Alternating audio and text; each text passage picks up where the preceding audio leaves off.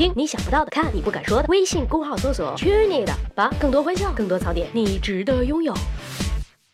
十万个为什么，想我了吗？来吧，我又回来了。今天的话题，呃，是有味道的话题，就是屁为什么是臭的？首先，让我们闻一闻，啊不，先分辨一下都有什么种类的屁。当然，这都是外国那些闲出屁来的人研究的，有臭鸡蛋味的，或者长假后的男生宿舍味。科学的讲，叫硫化氢。从菊花中出来的硫化氢通常十分微量，但它是臭屁中最常见的化学成分，有着令你难忘的臭鸡蛋味。再比如腐烂后的黄瓜味，也叫甲硫醇。人的肠子中一定含有大量的甲硫醇，口臭也是这种叫做。甲硫醇的化学物质在起作用，它的气味通常会被描述为腐烂的蔬菜，因为它太臭了，所以家中煤气中含有它，一旦过量就会报警。当你在家里闻到煤气泄漏的气味时，你闻到的就是甲硫醇，还有就是海的味道，或者我们说变质白菜汤味儿，这种味道叫做二甲基硫醚。让我一个文科生科普这些，感觉舌头都不好用了呢。这么说吧，如果你放了一个二甲基硫醚的屁，你就得到了一个很有生态气息的屁。那么话说回来，为什么屁会有这些臭气呢？其实呢是这样的，细菌和胃酸分解食物时会产生。生分解产物，分解产物中包含了很多种类的气体，不过超过百分之九十九的气体都是没有气味的，也就是说，只有百分之一的气体有气味。科学家们经过缜密的研究，得出了一些关于臭屁味的结论，那就是甲硫醇对屁的臭味贡献最大，而它可能是硫化氢在肠胃中化学反应后形成的。说这些可能太专业了，你只需要记住，肠胃中不同种类的细菌和你的饮食都能影响到你屁臭的风格。世界上没有相同的两个屁，拜了个拜。